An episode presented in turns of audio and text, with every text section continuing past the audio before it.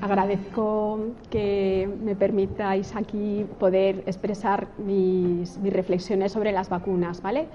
Eh, yo soy pediatra y he trabajado muchos años en, centros de salud, o sea, soy pediatra de atención primaria. Lo que pasa es que hace unos poquitos años decidí empezar una aventura de forma privada, ¿no? con otro tipo de medicina, un poco más integral. Entonces, eh, a mí el tema de las vacunas, la verdad es que nunca me llamó mucho la atención, tengo que reconocerlo, ¿no? Lo daba todo por hecho. Y sí que es cierto que en los tiempos de atención primaria progresivamente hubo un incremento en las inmunizaciones, ¿no? Cada vez había más inmunizaciones a las que había que poner en los niños y a, mí esto ya me empezó a generar un poco de, inquietud porque pensaba hasta dónde llegan los niños, ¿no? Y también muchas de esas inmunizaciones fueron bastante polémicas, incluso ya entre nosotros mismos como pediatras teníamos bastantes diferencias, ¿no?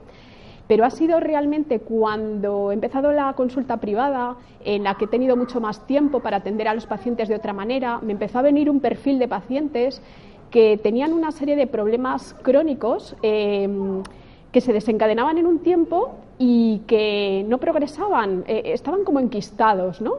Eh, yo los temas que, veía, eh, casi siempre se me repetía un poco el tema de, bueno, de, otitis que supuran y que, y que en el, entre medias pues estás con mucho moco, tienen muchísimo moco los niños. También notaba dermatitis atópicas, broncoespasmos que, a pesar de tratamientos de base no mejoraban detenciones de la curva de crecimiento en la que veías pues una curva que se aplanaba y, decías, joder, ¿ahí qué ha pasado ¿no? en ese tiempo cuando veías la gráfica? Y, al cotejar las historias y hacerlas más, más, con más detalle y ver un poco mm, las fechas de vacunación, pues oye, que había muchas que coincidía que en el tiempo de introducción de las vacunas aparecía y se desencadenaba el problema, ¿vale? Cuando yo esto se lo preguntaba a los padres, lo curioso es que ellos mismos, varios, o sea, no todos, pero varios me decían, no, no, si yo ya pensaba que eran las vacunas, pero cuando iba al centro de salud o cuando iba a preguntar en el hospital, cuando le iban a ingresar al niño, me decían que eso era imposible, que eso no tenía nada que ver. Entonces, bueno, primera reflexión, pero bueno, ¿qué es esto? O sea, ¿qué, qué trato tan preferencial tiene la vacuna que no tienen otros medicamentos? Porque eh, incluso los antibióticos que dentro de la medicina convencional, vamos, los antibióticos han sido la estrella, ni siquiera tienen ese trato preferencial que tienen las vacunas. ¿no? Entonces, bueno, esto ya me empezó a llamar la atención. Eh, lo curioso es que estos casos que aparecían no siempre eran en los primeros días de la vacuna, sino que a veces pasaba, pues sobre todo yo veía que hacia las dos semanas, tres semanas era cuando empezaban estos, estos episodios. Y, claro, eh, tenemos que pensar que la vacunación es un medicamento que ponemos en un momento, pero luego, eh, hasta que puedes volver a poner la siguiente vacuna, pasan cuatro a seis semanas, más o menos es el tiempo límite que te dan los, que te dicen que tienes que, que emplear, o sea, que tienes que esperar para poder meter otra inmunización. Y a mí siempre me enseñaron en medicina que si tú tienes un proceso, siempre hay que preguntar primero qué estás tomando. En este caso no estás tomando, pero ha habido una inmunización. Entonces, eh, esto también me llamó la atención y, la verdad es que si no lo vas buscando no lo encuentras. Y, yo creo, eso sería una cosa muy buena que mis colegas podrían mirar también, porque es que empiezas a ver, cuando, cuando se te abre esa luz, empiezas a ver un mogollón de procesos que tiene que ver que la vacunación está antes, dos semanas, tres semanas, bueno, yo, he llegado hasta cuatro, probablemente pueda ser más, pero vamos, yo ahí me, me, manejo, ¿no? Bueno, pues con esta información ya, con este descubrimiento, porque bueno, yo aquí os cuento un poco mi proceso, ¿no? Mi proceso, el tema de la vacunación creo que es un camino y cada uno está, bueno, de la desmitificación de la vacunación, cada uno está en su proceso personal y llega a un punto, ¿eh? Entonces, bueno, digo, bueno, voy a preguntar, pues, pues a ver, seguridad en las vacunas, voy a ver porque también esto está muy controvertido.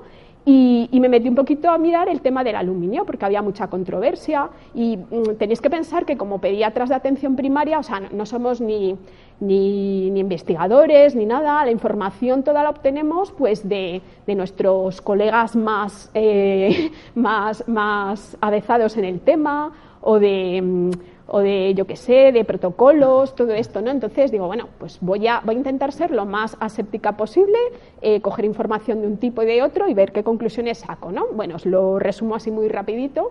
Eh, a ver, eh, ¿por qué se pone aluminio en las vacunas? La verdad, el aluminio es un coadyuvante. A ver, un coadyuvante es una sustancia que tiene que introducirse junto con la vacuna, porque la vacuna cuando se fabrica se utilizan pequeños eh, o sea, pequeños fragmentos de antígeno que por sí solos no producen una reacción inmunológica.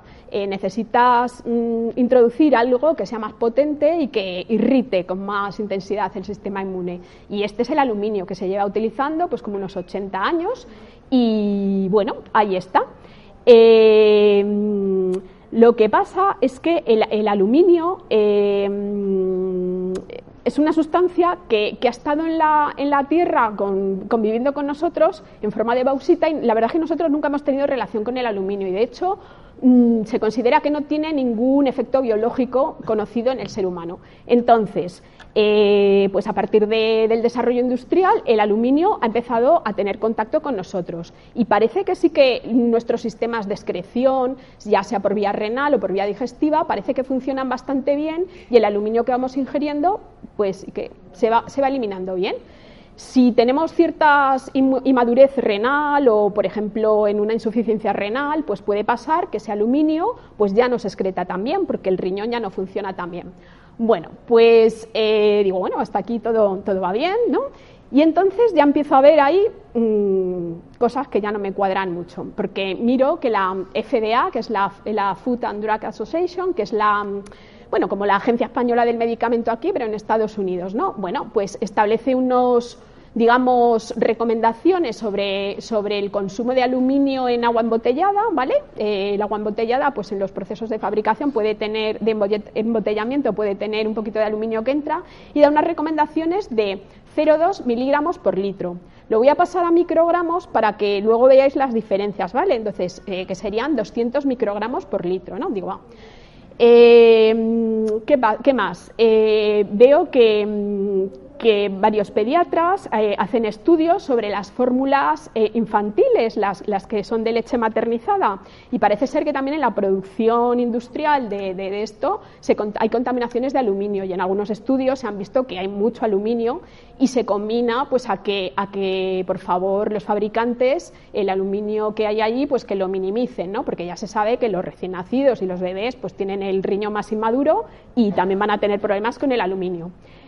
Eh, en, uno de esos artículos veo que la FDA también promueve a que eh, la presencia de aluminio en una solución parenteral, eh, la solución parenteral es lo que se da al bebé cuando está intubado y no puede mm, tomar ni leche materna ni leche artificial. Bueno, pues dice que por favor que se da una mm, unos límites de consumo de aluminio en esas parenterales de 20 microgramos por litro. O sea, ya tenemos 200 microgramos agua embotellada, 20 microgramos por, por litro en agua en solución parenteral.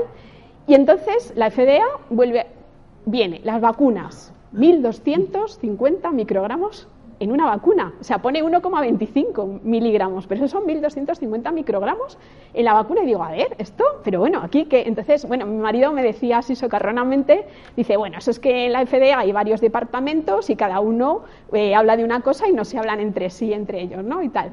Y entonces, bueno, digo, estos valores ya me empiezan a descuadrar. Pero es que estábamos hablando del aluminio oral, pero no estamos hablando del aluminio inyectado.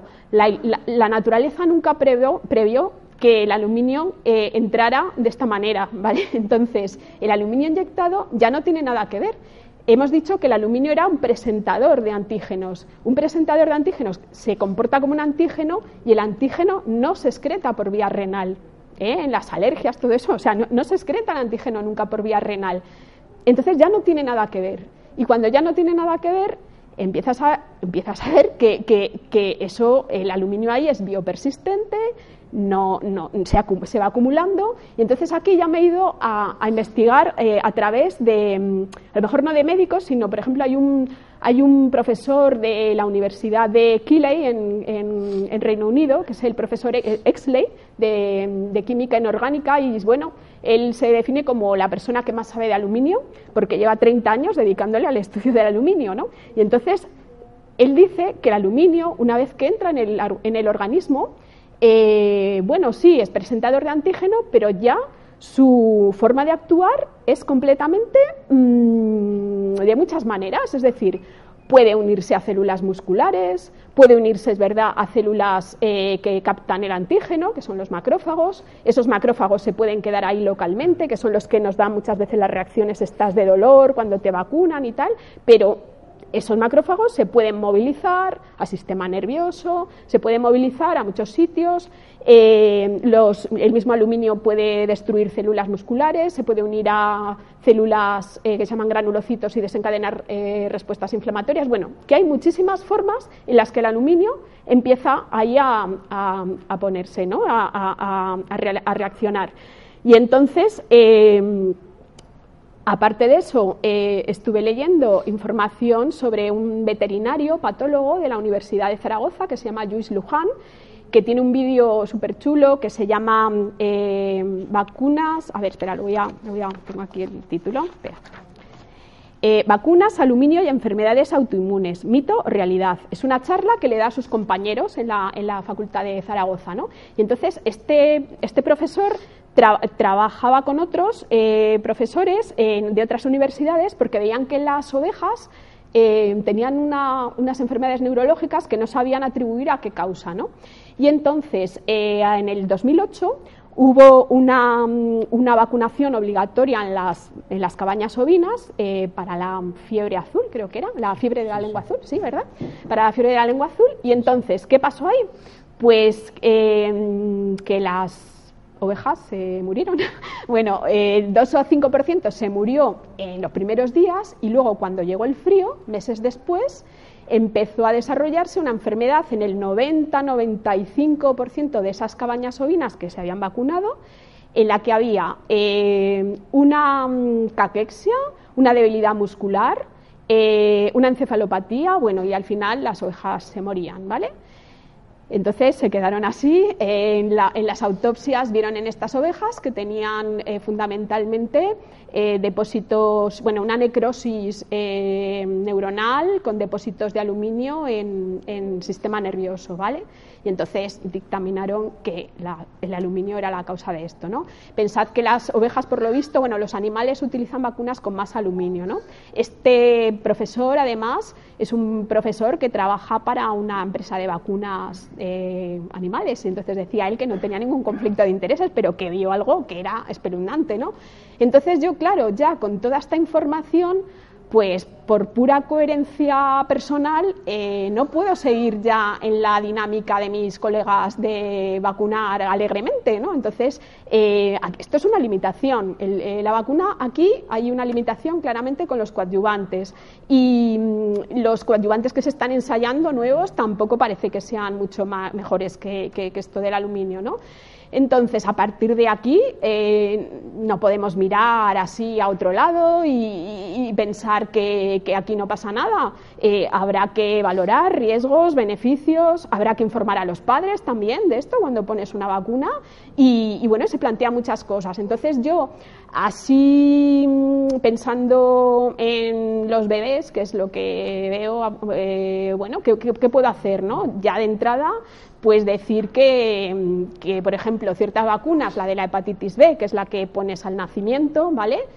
Eh, pues teniendo en cuenta que la madre tiene ya una serología de la vacuna, del estado que tiene de la hepatitis B en el momento del embarazo, pues es una vacuna que podría no, introducirse en un recién nacido, ¿vale? Yo puedo entender que epidemiológicamente, pues hace veintitantos años, cuando se introdujo esta vacuna en los hospitales, bueno, era el epidemiólogo pensó que era una manera de tener controlada toda la población, porque aquí en España había un problema de epidemia de hepatitis B, pero por culpa de, de los adictos a droga por vía parenteral esto ya no está, se murieron y se murió una generación de personas, o sea, este, este problema yo creo que ya no está y bueno, esto tendría que volverse a revisar, ¿vale? Luego, número de dosis. O sea, en el resto de Europa, en muchos países de Europa, ponen menos dosis de vacunas que aquí. Eh, curiosamente, esto lo acaban de cambiar aquí en España y los niños que ahora cumplan seis meses en enero ya no se van a vacunar de una vacuna que se pone, vamos, de, la, de, la, de las que siempre se ponían a los dos, a los cuatro, a los seis. Bueno, esto no, se van a vacunar a los seis meses. Pero el bebé que en diciembre cumple seis meses, porque nació en junio, ese sí se va a vacunar. Entonces, claro, aquí para que veáis la, arbitrariedad del calendario vacunal, que yo entiendo que, bueno, que el administrativo tiene que poner ahí un corte, pero a veces este celo eh, que tiene el personal sanitario para que te pongas todas las dosis y si no te tienen ahí como eh, como, como, mal padre, pues mm, aquí podéis ver que no, que no tiene mucho sentido, ¿no? porque están siempre cambiando. El, calendario vacunal es algo artificial, se, ha hecho como, como un, modelo mm, para, para poder eh, ayudar en la consecución de los programas vacunales, pero no tiene mayor, mayor sentido. ¿vale? Entonces, eh, pues eso, se me ocurre disminuir el número de vacunas y sobre todo, a ver, la lactancia materna. Eh, la lactancia materna eh, es un es, un, es, lo que nos dio la naturaleza para poder, eh, para poder tener a los niños, a los bebés, hasta que pudieran desarrollar su propio sistema inmune, pues esto fue la protección que, se ha dado ¿no? para, para, esto. Entonces, en esas familias en las que ha habido un parto normal y, esto ha permitido una consecución de una lactancia exitosa y los padres, la madre quiere seguir con esa lactancia y el niño no va a ir a una guardería prematuramente, que sabéis que el hacinamiento es una de las causas que más favorece el desarrollo de virus, o sea, el intercambio de virus y tal, ¿por qué no utilizar la lactancia materna para poder eh, prevenir todo esto y evitarnos las vacunaciones, esperar a otras edades, ¿no? Y luego ver ahí qué se pone, ¿vale? ¿De acuerdo? Entonces, eh, las... Eh, porque la lactancia materna nos está transportando mm, de la madre toda la microbiota materna, la está pasando al bebé y luego además está secretando activamente sustancias de la madre que van a pasar al bebé, pero que conforme va pasando la lactancia, eh, la madre deja de sintetizarlas y las empieza a sintetizar ya el niño, ¿vale? Eh, tenéis que pensar que el desarrollo del niño es integral, es decir, eh, no va el sistema inmunológico por un lado y el desarrollo psicomotor por otro y el digestivo por otro, todo está integrado. Lo que pasa es que académicamente nosotros nos hemos dividido las cosas, pero lo que tenéis que comprender es que cuando el niño se abre al mundo y empieza a caminar, me imagino y tal, pues probablemente sea ahí cuando el desarrollo inmune empieza a estar ya mm, maduro y, es un buen momento para pensar a lo mejor ahí en qué podemos poner o no, ¿vale? Entonces, em, yo con, con, estas reflexiones que me, que me, que me voy haciendo, pues em, llego a la conclusión, vamos, yo me he puesto unas conclusiones, ¿no? Que, las tengo aquí apuntadas porque digo, hoy para, son importantes, ¿no? Entonces, por una parte, los efectos adversos, que son mucho más de lo que hay y que la verdad es que deberíamos de ser más conscientes de esto, que esto sí que existe, o sea, esto es una cosa que los médicos es que no tenemos ni idea y yo me he sorprendido al ver esto, esto que hay aquí, ¿no? La limitación de la, de la vacunación por los adyuvantes, ¿vale? Y que los padres tienen que ser informados. Eh, los epidemiólogos tendrán que valorar la vacunación que supone a largo plazo, ¿vale? A largo plazo, porque muchas veces las miras son un poco a corto plazo, pero sabemos que vacunar implica cambios en el modo de, de, las de cómo, cómo, van las enfermedades. Por ejemplo, vacunar de la varicela ahora, que es una cosa que se está haciendo, eso tiene unas repercusiones a largo plazo que no tenemos ni idea. Porque ¿para qué vacunamos de varicela de una enfermedad que realmente, pues, mortalidad no tiene eh, y la morbilidad pues no es muy grave en general. Eh, ¿Por qué? Porque, son, porque cuando el niño está con varicela no puede ir al colegio. No puede ir al colegio, los padres tienen que hacerse cargo de ellos, no pueden ir a trabajar. O sea, todo esto está ahí también en medio de la vacunación. Pero hacer eso va a suponer que cuando eh, gente no haya tenido contacto con la varicela, eh, y haya brotes, porque pensad que la vacuna no controla todo. O sea, mm, enfermedades erradicadas solo dicen que hay una, el resto está controladito y con brotes. Pues cuando una mujer que no ha tenido contacto con la varicela en edad fértil pues tenga, eh, eh, tenga varicela, pues ella lo va a pasar muy mal y habrá abortos y cosas de estas. Es decir, que eh, todas nuestras actuaciones tienen repercusiones a largo plazo y en otros ambientes y a veces los árboles no nos dejan ver el bosque, ¿no? Sería la palabra. Eh, ¿Qué más? Eh, bueno, la lactancia materna, a mí me parece una. Bueno, yo es que defiendo mucho la lactancia materna, pero me parece. Y, esto para las madres que quieran, o sea que tampoco. Pero es una vía muy interesante porque pensad que a través de la lactancia materna toda, toda la experiencia inmunológica que ha tenido la madre con, las enfermedades, con sus enfermedades se va a pasar al bebé. Y eso eh, no es lo mismo que con las vacunas. Con las vacunas esa experiencia no la tienes porque la vacuna no dura eternamente, ¿no? como, las, como las, la, inmunidad que tú, que tú obtienes por haber sobrepasado una enfermedad, pues esa inmunidad es para siempre, ¿vale? Habrá que ver qué enfermedades, ¿vale? Porque la salud no es solo inmunización, ¿no? La salud es también poder eh, sobrepasar, eh, sobrellevar estas enfermedades y eh, seguir adelante con todo esto, ¿no? Y esta parte yo creo que, que, no, la, que no la tenemos muy desarrollada. Y, y, luego también, pues eso, ¿no? Que poner todas las expectativas de salud en la inmunización, a mí me parece que nos impide abrazar y encontrar otros, otros caminos que nos permiten también evolucionar, ¿no? Y que quizás nos quedamos como muy encajonados en solo la inmunización, ¿no?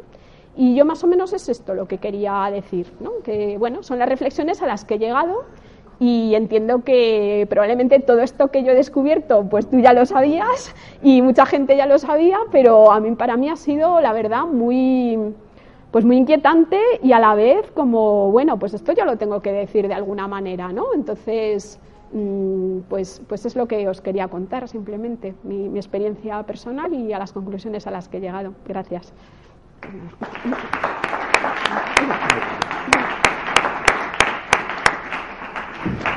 Si os parece bien, pasamos al coloquio.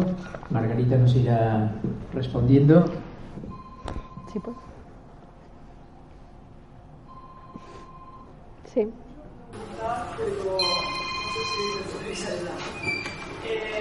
alergias, por ejemplo, al veneno de la abeja. Eh, la alergia, supuestamente te tienes que vacunar para que tu cuerpo se inmune al veneno de la abeja y si te vuelve a buscar ya no y pueda pasar nada. En teoría son entre 3 y 5 años. No sé qué yo de la vacunación, es que bueno, es otro tipo de, estamos hablando de otra, no es la inmunización para enfermedades, ¿vale? Estamos hablando de otro tipo de inmunización eh, para que no tiene mucho que ver, la verdad. Son inmunizaciones que, o sea, lo que se hace es eh, poner en contacto en pequeñas dosis. Eh, te pones en contacto con el veneno de la abeja, pequeñísimas dosis, y, progresivamente, digamos, que tu cuerpo va tolerando eh, esa, ese veneno y, en, ciertos, eh, en ciertos casos sí que parece ser que es efectivo. Eh, creo que precisamente en la inmunización por himenopte, bueno, por, por, eh, por, este tipo de veneno de abeja es bastante efectivo, pero yo la verdad es que no es un tema eh, del que te pueda decir, porque no tiene nada que ver con la inmunización sistemática de vacunaciones, ¿vale? Digamos que, que es diferente lo que, lo, eh, cómo, cómo funciona, ¿vale? Sí. Sí, bueno, no sé, era primero allí este chico y luego tú, sí. ¿qué vacuna, digamos así, eh, según la, el grado de enfermedad, ¿no? la orina y tal, qué vacuna sería la más recomendable? ¿Es esto? recomendada o la, digamos, valorando su toxicidad y su enfermedad que es? Claro. No se recomendaría evitar, por ejemplo, porque tenemos un frío que no, no vamos a hacer una vacuna así. Vamos a ver. Eh, Claro, eso es como hacer la, la receta mágica de decir, venga, de- esto y tal, eh, eso realmente habría que individualizar, ¿vale? Cada persona, pero ya de entrada sí que hay algunas vacunas que claramente todas estas nuevas que han salido, eh, la verdad es que dices, bueno, pues que eso son enfermedades que, bueno, que si las pasas tampoco vas a tener grandes problemas, ¿no? Entonces, eh, yo, yo te puedo decir las que mm, no veo mucha, mucha importancia, que son las últimas que han ido sacando, ¿vale? Esas son las más fáciles de decir que no hay ningún problema, ¿no? Eh, pues el rotavirus, la varicela, eh, ¿qué más? El, eh, el, ver, ¿el qué? Bueno, el vexero, ahí ya, uf, ahí ya entro y ya vamos. El vexero es tremendo. El vexero es la, una nueva vacuna eh, para un, eh, un tipo de meningitis, que es la meningitis B, ¿vale? que es uno de los casos en, en que la vacunación, o sea, cuando han, han hecho este trabajo de, de- sacar la vacuna, eh, ellos dicen que bueno que es eficaz porque los anticuerpos que sale que, que, que, que ven los títulos de anticuerpos que sale cuando inyectan a los individuos sanos para hacer el estudio pues como salen anticuerpos dicen vale es eficaz pero eso no lo han comprobado en la población real. O sea no se sabe realmente si eso va a curar una meningitis o no porque para una cosa es la eficacia y otra cosa es la efectividad de realme- si eso realmente funciona en, en una epidemia de meningitis. Esto no se sabe. Entonces, para completar este estudio, toda la gente que se vaya a poner ahora la vacuna serán los que completen este estudio, ¿vale? Pues es así, y además que el meningococo B eh, tiene varios serotipos. La vacuna solo es eficaz para algunos, no para todos. Y lo pone ahí. Y, o sea, eso en temas de eficacia, pero es que en temas de seguridad eh, aparte del aluminio que llevan, pero en temas de seguridad eh, hay un problema, que es que en la ficha técnica, si lo lees, la ficha técnica dice que, que hay una enfermedad, o sea, un síndrome, se llama síndrome de Kawasaki, que es una cosa gorda, vaya, es un tema bastante gordo, y que dicen que es un efecto poco frecuente, pero poco frecuente llaman a uno de cada mil casos y a uno de cada diez mil. Entre cada mil y cada diez mil puede haber eh, este síndrome de Kawasaki que vamos, que también es bastante, que es como, ¿cómo era? De, de susto o muerte, ¿no? Como es de esto, ¿no? Que qué prefieres, ¿no? Uno u otro, porque mm, son, son dos enfermedades bastante potentes, ¿no? Entonces, claro, mm, vacunar para una cosa que aquí en España no es una epidemia, a ver, en Madrid me, me he estado informando y creo que desde el 2015 a- hasta ahora ha habido solo 11 casos de, de- de meningitis tipo B, ¿vale? 11 casos. Es decir, dos casos. Pues que fíjate, para que te toque la lotería es uno de cada 100.000. O sea, tú, te- o sea, tienes más posibilidades que te toque la lotería a que, a que te toque una Sí. Y el, el miedo que aquí en la- en la de por sí ya se están recomendando. Ya, pero que si a ti no te hablan de... Claro, pero si a ti no te hablan del meningococo B hace unos meses, no te hablan del meningococo B, tú vas tranquilamente, ¿no? Entonces, ahora de repente, eh, o sea, a ver, yo entiendo que el miedo, el miedo es algo que, que todos tenemos. Yo entiendo que el que trabaja en intensivos y que está viendo todo el día enfermedades eh, y cosas muy duras, pues, pues claro, él tiene su sesgo. Yo también he visto gente morir de, meningo, de meningitis, ¿vale? Entonces, claro, son mis, sesgos, pero claro, una cosa es esto y otra cosa es que te quieran meter una vacuna que, de la que no se sabe gran cosa, que tiene efectos secundarios y que, eh, por ejemplo, hay comunidades autónomas, como por ejemplo la del País Vasco o la de Asturias, que recomiendan activamente no ponértela, ¿vale? Entonces, creo que esto tenemos que tener un consenso común, ¿no? Cada uno ir por libre, ¿no? No sé. Y perdona que no te he contestado lo de las vacunas, pero que hay... eh, mm, preocupa, pero ya seguiré investigando quién me puede ayudar. Porque de momento, eh, porque yo, es mi pareja. Y de momento, eh, llevo dos meses poniéndoselas y ya le he tenido que investigar. Cuando la alimentación que nosotros llevamos es para tener que Entonces, ¿eh? En este momento, hace dos meses, poniendo eso y en la versión que le han hecho ahora hace nada, dos semanas, le ha Deja ahí, no sé, el señor. que sí, sí. Siéntese, por favor, siéntese. Lo que ¿Qué le va a contestar? Yo la aquí no puedo. de mi compañera prior- prior- prioriza sobre mi presencia. Vamos a ver, siéntese, siéntese.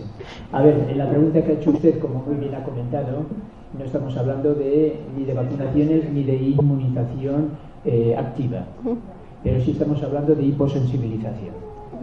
El tema de hiposensibilización históricamente es antiquísimo y se remonten ustedes a cuando eh, ciertos eh, representantes de las poblaciones estaban sometidas a envenenamiento.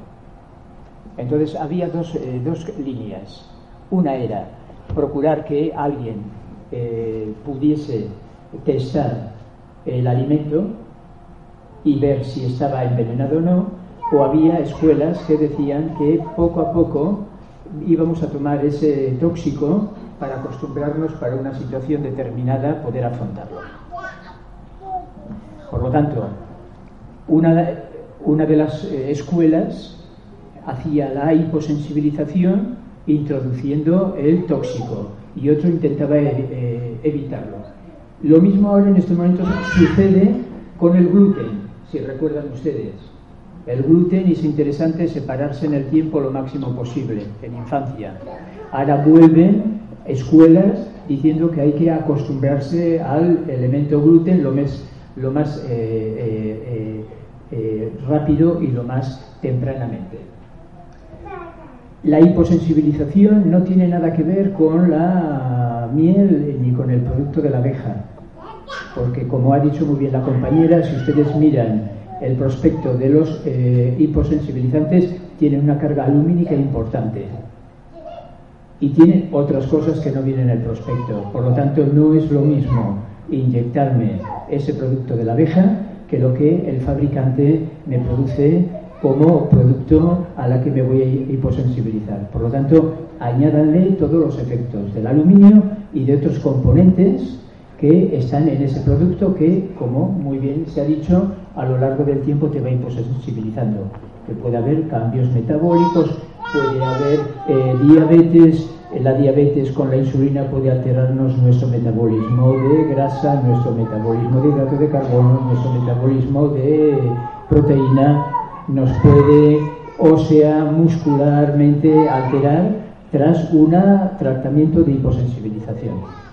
Hay personas que el tratamiento de hiposensibilización mmm, no se les manifiesta y hay personas que tienen que llegar a decir no continúo el tratamiento de hiposensibilización.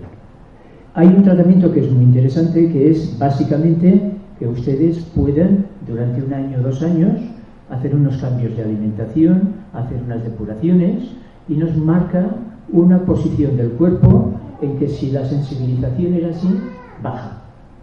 Entonces esto es muy importante y no tiene riesgo, porque no te inyectas nada. Por lo tanto, la hiposensibilización es un fármaco transformado, manufacturado, con elementos tóxicos que te puede producir y que a veces hasta tienes que dejar el tratamiento, así es. No tendría que ver nada con la inmunización activa que estamos hablando, pero que sepa que lo que está sucediendo es así y lo que usted necesitaría o sus compañeros que le expliquen estas cosas. No que usted venga aquí a enterarse, sino donde se lo mm, indican. La, la de la alergia le dijo que se tenía que vacunar, que yo fui con él, le pregunté que me dijera los pros y contras de lo que podía pasar. Y bueno, y se enfadó y todo. No, no, es que, es que además ni conoce los efectos adversos propios de los componentes. ¿Eh? La compañera no ha comentado Margarita, pero que sí se ha dado cuenta que incluso ni los pediatras en las vacunas, hasta el año 2004 en la región de Madrid, no sabían ni los componentes. En llamada telefónica de Paco Rego en el ABC, que uno de los mejores artículos que se hacen sobre vacunas y mercurio. Paralelamente hace la llamada telefónica, oiga usted, pediatra, eh, ¿sabía que las vacunas tienen mercurio? ¿Sabe la cantidad que tiene? ¿Y sabe el efecto que hacen? No, no y no. 2004. Entonces el tema yo pues, me pregunté porque yo mm, tengo dos hijos, 16 y 19 años, que vacunar, pero que documenté antes de yo decidir si tenía que hacer. Entonces se contactó con la con la asociación y demás. Y bueno, yo tenía muchas muy claras las cosas, incluso ahora la del papiloma, como mi hija tiene la edad para vacunarse y yo decidí no vacunarla, porque no está todavía y Margarita sabe, desde su eh, práctica pediátrica, que cuando se está recetando, porque ella no lo hace, pero se está recetando un mucolítico y fallece la persona, el pediatra no se ha dado cuenta de toda la composición que tiene el mucolítico. Fallecimientos ¿eh? en pediatría, ¿eh? porque además no se ha dado cuenta que todos los componentes, ahí le enseñan que hay un componente 2, pero no los 10 componentes que hay cuando vuelves a releer el, el mucolítico o el medicamento para la tos que se receta. Me cachis la más, si no, si no lo sabía. Pues no, no lo sabía. Bueno, yo intento recetar mm, productos lo más natural posible, eh, pero vamos, sí que es cierto que muchísimas, eh, no sabemos muchas cosas los pediatras, la verdad, y vamos un poco soberbios muchas veces, ¿no? Es, esto, esto sí que es una queja que digo a muchos padres y, y tienen toda la razón, porque, bueno, no hay más, no hay más soberbio que el que no sabe, ¿no? Pues seguid, a ver, eh, ahí, sí, esta chica de ahí, luego, sí. Pues en hay una alta tasa de mortalidad por vacuna de papiloma humano. Hago una pregunta y una anotación. En España hay casos comprobados de mortalidad por la aplicación de, de la vacuna.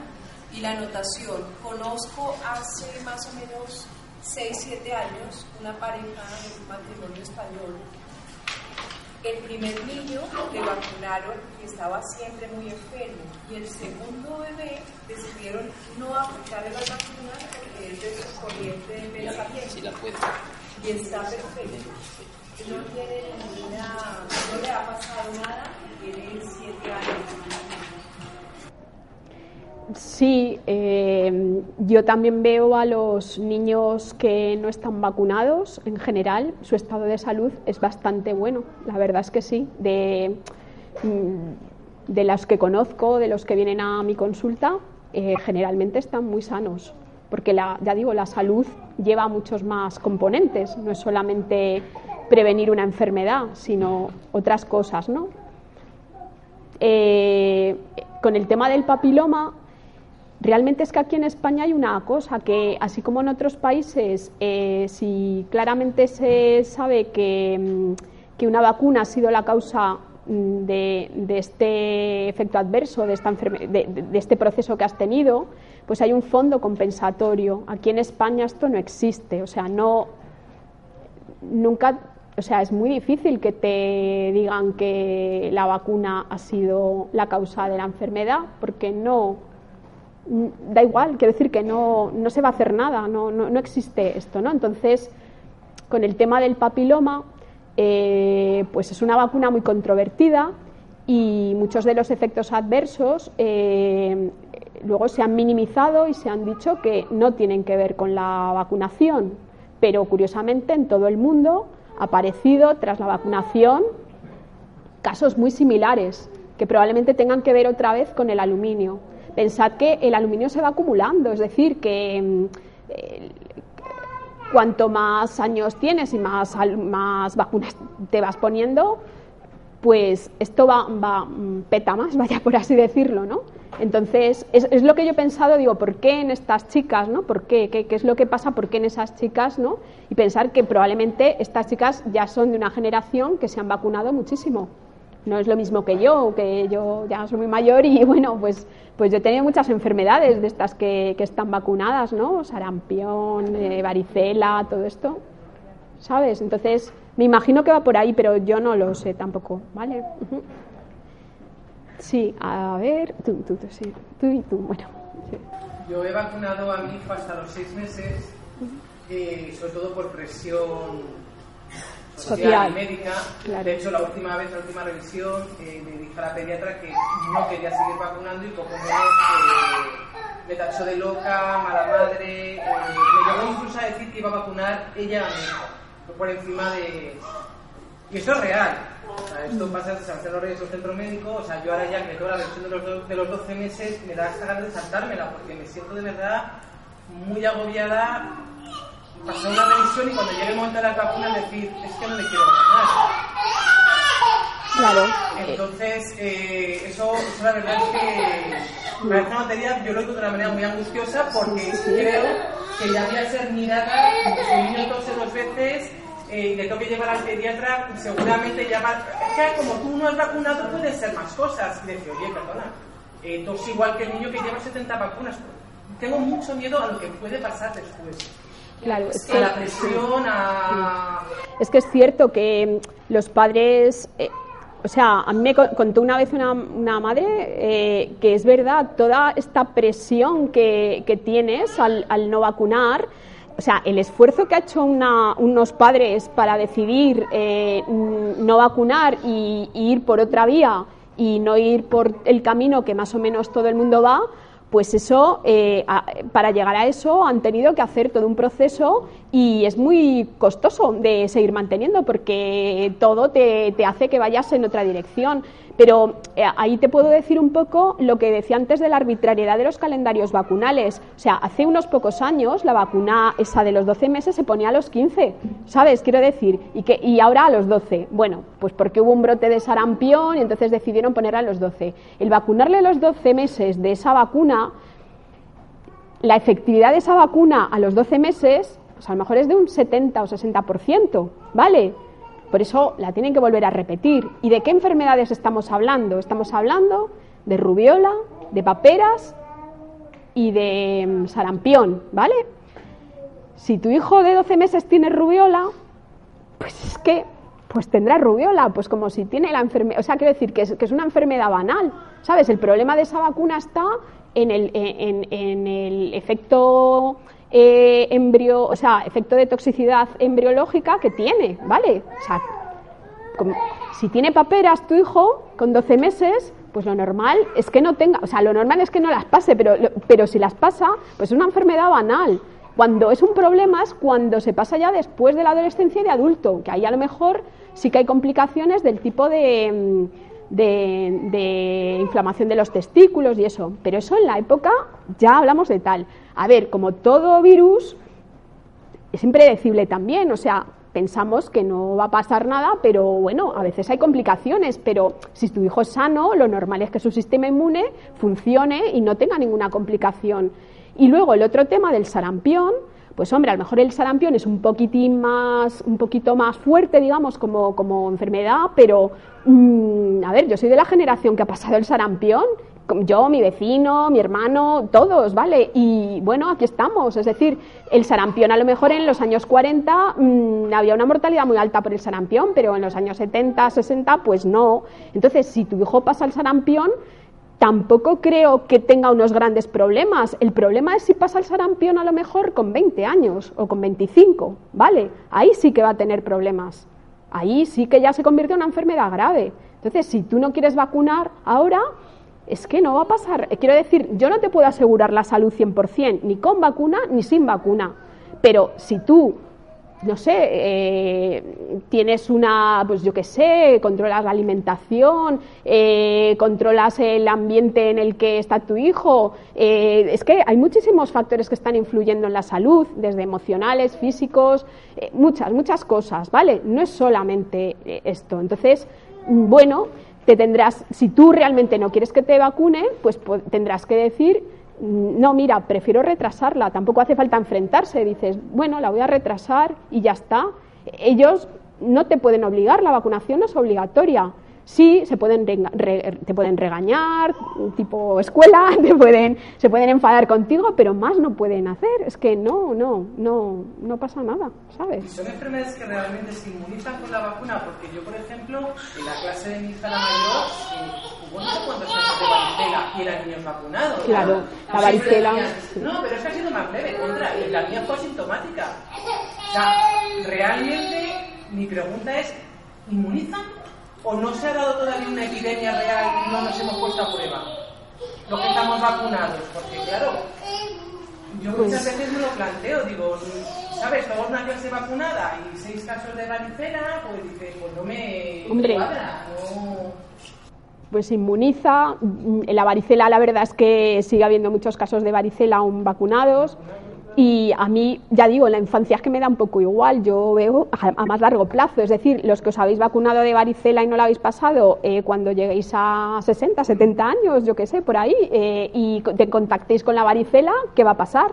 ¿Sabes? ¿Qué, qué va a pasar? Es, es eso, es que a largo plazo a mí me faltan muchos datos, ¿sabes? Entonces, esto de alegremente vacunar y tal, pues no sé, o sea, que quiero decir que, que yo con eso no quiero, o sea, ya digo, yo, todos estamos en una fase del proceso, ¿vale? Que a lo mejor ah, tú estás mucho más, mucho más allí, pero yo realmente mm, no, no, voy a eliminar la vacunación, pero sí que hay que plantearse muchas más cosas. O sea, no, no, no te pueden decir alegremente, wow, esto vacunémonos de todo, ¿no? Además, es que cada vez más enfermedades, más vacunas, eh, hasta que se acabe el número de enfermedades infecciosas, ¿no? Entonces, una vacuna por cada enfermedad infecciosa, pero eso no nos va a asegurar una mejor salud, que que de eso se trata, ¿no? Yo creo.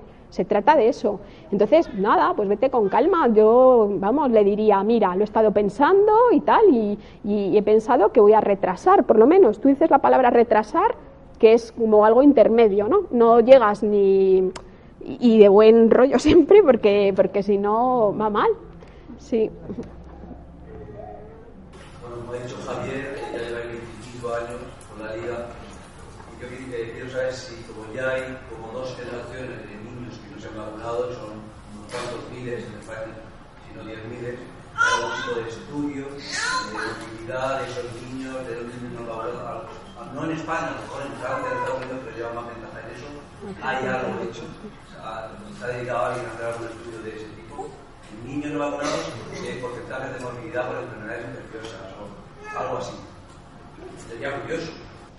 Eso tiene sí, la, esto, si te acuerdas, Ahora hace 10 años hicimos esta recogida aquí en España sobre las personas que habían nacido en domicilio o en casas de parto.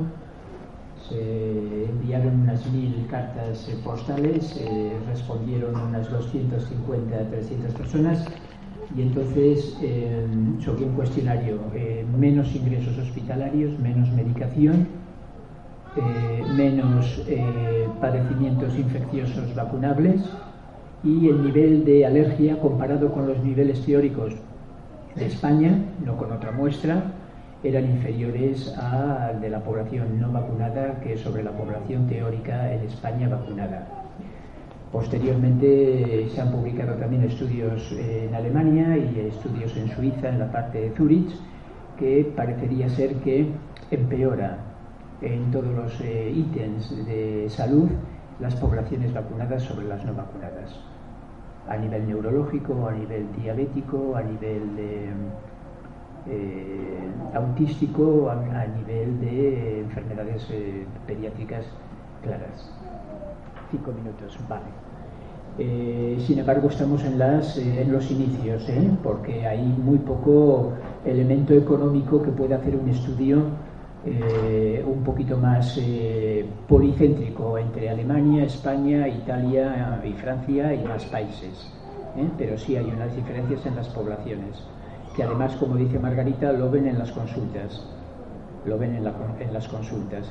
Y desde la visión homeopática tienen clarísimo la noxa o el elemento vacuna cómo interfiere en el campo y en la maduración. Exacto. A ver, esa sí, y luego ella, ¿vale? Que ella también. Ella y luego tú. Dice que no hay solución es la lactancia materna, pero no siempre va como queremos. ¿cómo hacen esto? Que que eso lo mejor será la lactancia materna hasta el año o los años, ¿no? Pero no siempre va podemos. Y la segunda es que piensa de los anticuerpos para la. Los anticuerpos para la monoclonales, dices. Lo, ¿Perdona? Los anticuerpos monoclonales para la bronquiolitis. Eh, a ver, nos han llamado al hospital, como es un niño prematuro, nos han llamado un pediatra del hospital y así que nos pueden dar los anticuerpos. Son muy caros, son muy caros, para A ver, ¿sabes qué pasa? Que yo, eh, como lo que ahora estoy haciendo es homeopatía, pues eh, manejo todo ese tipo de procesos a través de la homeopatía. Entonces, eh, lo, de los anticuerpos monoclonales, sí, recuerdo que, esto se empleaba en los niños prematuros que han nacido con menos de tantas semanas, como nacen además en meses que, luego va a haber frío, pues eso es eh, un medio que, que, tienen, un instrumento que tienen para, para proteger. Yo la verdad es que con... ¿Qué? no te lo podría, no, te, no tengo estudios para decirte. O sea, si lo siguen empleando, desde luego, según sus estadísticas, serán efectivos. Pero sí, sí, sí, llevan unos años, pero que yo no, no lo he estudiado realmente. O sea, yo las bronquiolitis ahora las manejo de otra manera y la verdad es que estoy contenta con este manejo, ¿sabes? Entonces, no me he preocupado de saber si los anticuerpos monoclonales son efectivos o no. ¿Sabes lo que te quiero decir? Eso tendríais que ir a vuestro pediatra y preguntarle a él y si no o ella y si no lo sabe pues que se documente sabes que porque es algo como muy muy concreto muy específico. No es algo que habitualmente manejemos en las consultas sabes del tema a ver yo propuse yo he propuesto el tema de la lactancia materna eh, porque me parece que era como muy obvio vale si no hay qué pues si no ha sido posible, es, eh, pues intentaría eh, de alguna manera evitar la introducción precoz en una guardería y eh, la separación precoz madre-hijo, ¿vale? Intentaría de alguna manera mantener muy vinculado madre-hijo, sobre todo, para para eh, establecer unas buenas, eh, o sea, sería un, método que, podría ayudar y no, separar al, niño, ¿vale? Hasta que progresivamente vaya, vaya alcanzando hitos en el desarrollo, ¿vale? Pero ahí me quedaría coja una parte que, bueno, pues daría protecciones a lo mejor de otro tipo, a nivel de pues yo ahí usaría homeopatía también. Lo que pasa que no quiero mezclar el tema de la homeopatía con lo de las vacunas porque ya bastante, bastante caña ya está con el tema de la homeopatía para, para encima ya mezclarlo con las vacunas, ¿vale? Pero yo creo que a ese nivel, yo trabajaría a ese nivel, ¿vale? Para intentar aumentar la, eh, el sistema inmune en el, en el niño. Cinco euros. Vale. Muy bien, entonces entramos en el descanso. Mm. Margarita, muchas gracias. Gracias, gracias a ti.